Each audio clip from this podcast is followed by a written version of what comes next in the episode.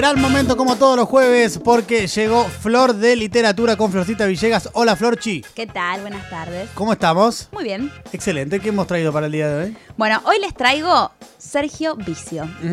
Lo nuevo y lo clásico. Muy bien. Porque acaba de salir un libro nuevo, pero antes de eh, contarles los títulos, quiero darles un par de det- detallecitos de él que me parecen copados para entenderlo y para entender su literatura. Dale. Uno es que es de Ramallo, de la provincia de Buenos Aires. ¿Por qué cuento esto? Porque primero que la ciudad aparece mencionada en muchas de sus historias, de sus novelas y sus cuentos, y que además las historias que cuenta generalmente nacen a partir de cosas de pueblo. De hecho, él cuenta en una entrevista que una de las primeras veces que escribe es cuando eh, estaba sacando, atención, Atención. del culo de su gallina Bien. el primer huevo. Mirá. Y estaban en esa situación, la gallina estaba un poco asustada, ¿viste? Sí, sí. Corriendo de acá para allá con el huevito ahí por salir. Y él en esa situación se inspira y va a escribir un poema. Ok. O sea, una situación muy de pueblo, muy de donde vivía él. Y esta anécdota se refleja mucho en cualquiera de sus novelas o sus cuentos. Otra cosa que me parece copada para destacar es que, ¿se acuerdan de Fowell que hablé hace unas semanas Sí, de él? sí. Bueno, él fue como un amigo, discípulo de Fowell Ah, y de Dipi Di Paola y Miguel Briante. Estos tres eh, autores, Dipi Di Paola, Miguel Briante y Fowell, eran como muy amigotes y se conocieron con eh, Sergio Vicio y Daniel Gebel, que es otro escritor, que son amigos de la facultad. Y era muy gracioso porque eran estos tres maestros con dos pibes de 19, 20 años. Y en su literatura hay un dejo de estos autores. Y otra cosa que me parece importante destacar es que no es que es solo escritor, sino que también es guionista y director de cine.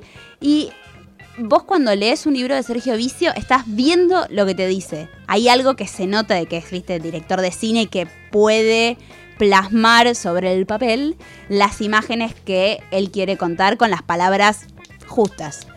La novedad que les traigo se llama Tres Marcianos. Es un libro que salió recién hace semanitas nomás de Interzona, editorial Interzona, que tiene tres relatos muy cortos. Es un libro que te sentás y lo lees en un rato. Pasa, sí. Tres relatos sobre cuestiones sobrenaturales, como su, libro, eh, su título lo indica, Tres Marcianos. Cosas extrañísimas que pasan, obviamente, en pueblos.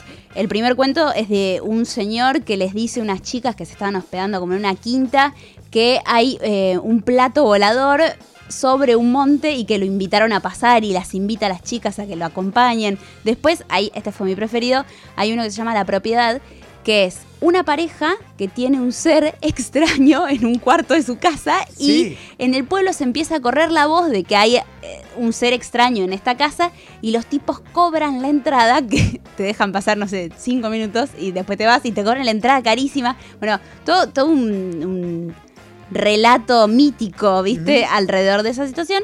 Y el tercero es eh, un tipo que había viajado a Marte y vuelve a su casa y encuentra todo igual, salvo a su mujer. Que en las actitudes sigue siendo la misma, pero físicamente es completamente otra. Mirá. Este es el último libro que acaba de salir de él. Pero seguramente conocerán ustedes a Sergio Vicio, Vicio los que lo conozcan, eh, por su libro Rabia, que es un libro que salió en 2004, también Yo editado. digo que lo empecé a leer y no lo pude dejar. ¡Eh! ¡Claro que sí! Humor de AM con Diego Um. Iglesias. Todos los jueves 18.35. Los mejores momentos, los mejores chistes. Con su compañera Flor Villegas. Flor Villegas, todo tuyo. Muchísimas gracias, Diego, por este momento. Continuaremos ahora. bueno, Rabia es eh, un libro que sacó en 2004 de Editorial Interzona. ¿Es un libro que te dio mucha bronca cuando lo leíste? ¡Claro que sí! ¡Humor, Humor de de AM! Humor de AM. Perdón, Florcho, adelante, no te Eh, interrumpo más. ese es el Bebe Iglesias, El Flor, Bebe, no es- el Bebe Iglesias. es el Bebe Iglesias. Quedó tocado. Sí, quedó tocadito. Bueno, tiene dos protagonistas que son argentinísimos. Un trabajador de obra de construcción que se llama José María. Le vamos a decir por el resto de la novela María, porque es el apodo que usan. Y Rosa, que es una mucama que trabaja en un edificio, en un- una mansión de Recoleta. ¿sí? Ellos se conocen en un disco. O sea, todo hermoso. Situación muy 2000, fines 90, ¿viste? Esa, eh, esa imagen. Es una historia de amor que eh, comienza muy fogosa y en un momento los señores Blinder, que son los dueños de la mansión, se van de vacaciones y ellos obviamente aprovechan y ap- aprovechan la casa. vuelven de manera repentina y José María, en el momento en que claramente se tenía que ir de la casa, se queda. Porque nos enteramos más adelante que es porque en una situación confusa con su capataz, lo mata. Ujú. A partir de este momento vamos a conocer la vida de José María dentro de la casa. Encierro, ¿les suena de lo que estoy hablando? ¡Ding dong! Ding, ding, ding, Y no había ninguna pandemia, sino que el tipo dijo, ¿para qué voy a salir si me va a buscar la policía? Me quedo acá. Claro.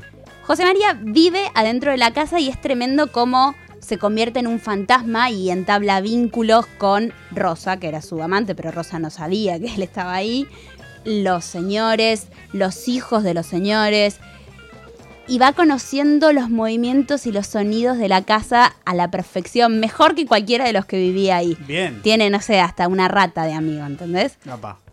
roba comida, bueno, todo, toda la situación de encierro y de fantasma que encarna este personaje es espectacular.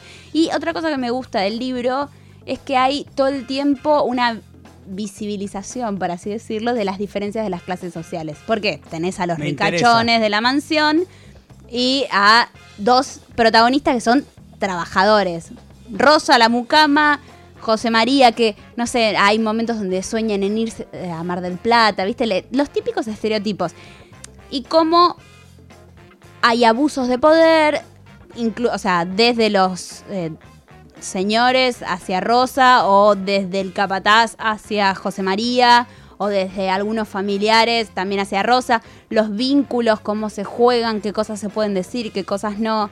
Bueno, es una gran novela, yo ya lo calificaría como un clásico de la literatura argentina, me estoy atreviendo a decir. Y otro libro que me gustaría comentar es 10 días en re, de literatura Random House, que salió en 2017. Y traigo este libro porque es como algo distinto. Sergio Vice tiene como historias raras, bizarras, medio disparatadas, todo el resto de su, su literatura. Y este libro es una novela corta que cuenta el viaje de una luna de miel, 10 días en Re. Re es como una casi isla, digo casi porque tiene un cordoncito rocoso que lo une al resto del territorio. Donde llegan, después de su luna de miel, Irina y Carlos. Y Carlos, a las, no sé, hojas que empezás a leer la novela, se da cuenta que no la ama.